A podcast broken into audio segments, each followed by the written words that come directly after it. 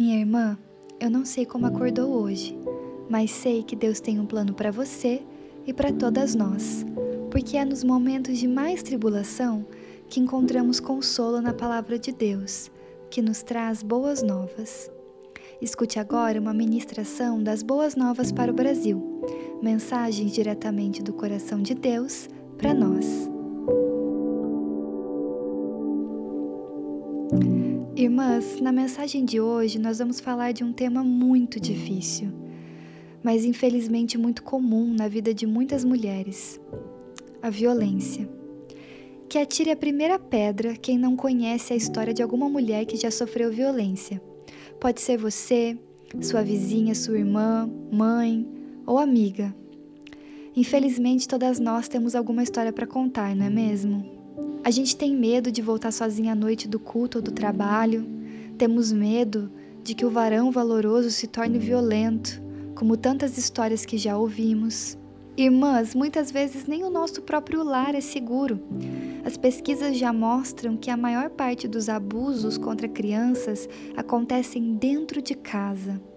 Talvez você conheça uma história parecida com essa, que está lá na Bíblia, no livro de 2 Samuel, capítulo 13. Aminon, um dos filhos de Davi, diz para sua meia-irmã Tamar que ele estava doente e queria que ela fizesse uma comida especial para ele. E ela, como uma irmã amorosa, prontamente faz isso. Mas ao chegar no quarto, ela percebe que tudo foi um plano para enganá-la. Aminon estupra a própria irmã. E ela se pergunta em prantos como eu poderia viver com tamanha vergonha. A Bíblia nos diz que, apesar de ter ficado furioso, Davi não fez nada, nem por sua filha e nem para corrigir Aminon.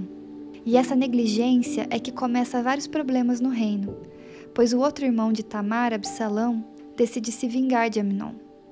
Mas, minhas irmãs, a palavra nos traz a certeza do quanto Jesus amava e respeitava as mulheres. Elas foram parte essencial do ministério dele Marta e Maria eram suas amigas. Ele defendeu a mulher acusada de adultério e também Maria Madalena. Você se lembra que Jesus apareceu depois da ressurreição, primeiro para um grupo de mulheres? Nós não somos menores no reino. Somos filhas amadas do Pai e membros importantes do corpo de Cristo. E como o Mestre já nos ensinou, quando uma parte do corpo sofre, todo o corpo sofre. A cada mulher violentada, o corpo inteiro de Cristo padece. Quantas irmãs que apanham do marido e quando contam para o pastor, ele diz: Você precisa orar mais, hein, irmã? Precisa perdoar o seu marido. E sim, a oração é poderosa, mas ela não tira nossa responsabilidade enquanto povo de Deus. O perdão é libertador, mas ele sozinho não muda a realidade das pessoas. Por exemplo, a gente sabe que não adianta orar para conseguir um emprego se a gente não mandar currículo. E a gente também sabe que muitas vezes a mulher que só perdoa e não denuncia acaba apanhando de novo e de novo e não consegue sair desse ciclo. Deus faz a parte dele, meus irmãos, mas a gente tem que fazer a nossa. A igreja precisa agir diferente de Davi, que se irou, mas não tomou nenhuma atitude. Davi viu a consequência mortal do seu pecado de negligência na sua própria família. Por isso, nós devemos sim orar com palavras, mas também com ações, acolhendo e apoiando a vítima, ajudando a sair de uma casa onde há violência, a fazer uma denúncia e também devemos responsabilizar esse homem pelo seu pecado e direcioná-lo para as possíveis autoridades e tratamentos para a restauração dessa alma e dessa mente. E se você está sofrendo alguma violência, minha irmã, não fique calada. Erga a sua voz, denuncie, ligue 180 e procure ajuda. Se você sabe de alguma irmã que sofre violência, ofereça ajuda, não deixe ela sofrer sozinha. E se você passou por alguma situação, como a de Tamar, minha irmã, em nome de Jesus que caia por terra agora toda vergonha, toda culpa. Saiba que assim como Tamar, Deus te levanta, Deus te honra, você é filha amada do Pai. Vamos orar juntas?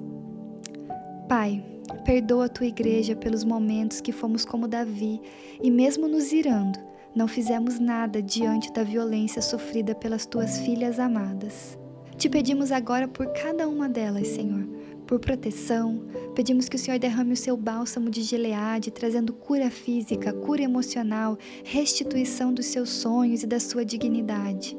Senhor, clamamos por uma transformação no coração dos homens, que eles reconheçam e se arrependam das violências que praticam ou dos momentos em que ficam calados diante delas. Que possamos ser uma igreja que reconhece e valoriza as mulheres como membros importantes do corpo de Cristo e que promove o respeito às mulheres. Restaura, Pai, os relacionamentos entre homens e mulheres. É isso que te pedimos, em nome do teu Filho Jesus. Amém. Esse é um podcast do Projeto Redomas em parceria com o EBDcast e o Hebreu Podcast. Para saber mais sobre outros episódios, é só buscar esses nomes em qualquer agregador de podcast e você vai encontrar muito conteúdo legal. Minha irmã, eu e você seguimos juntas. Deus te abençoe.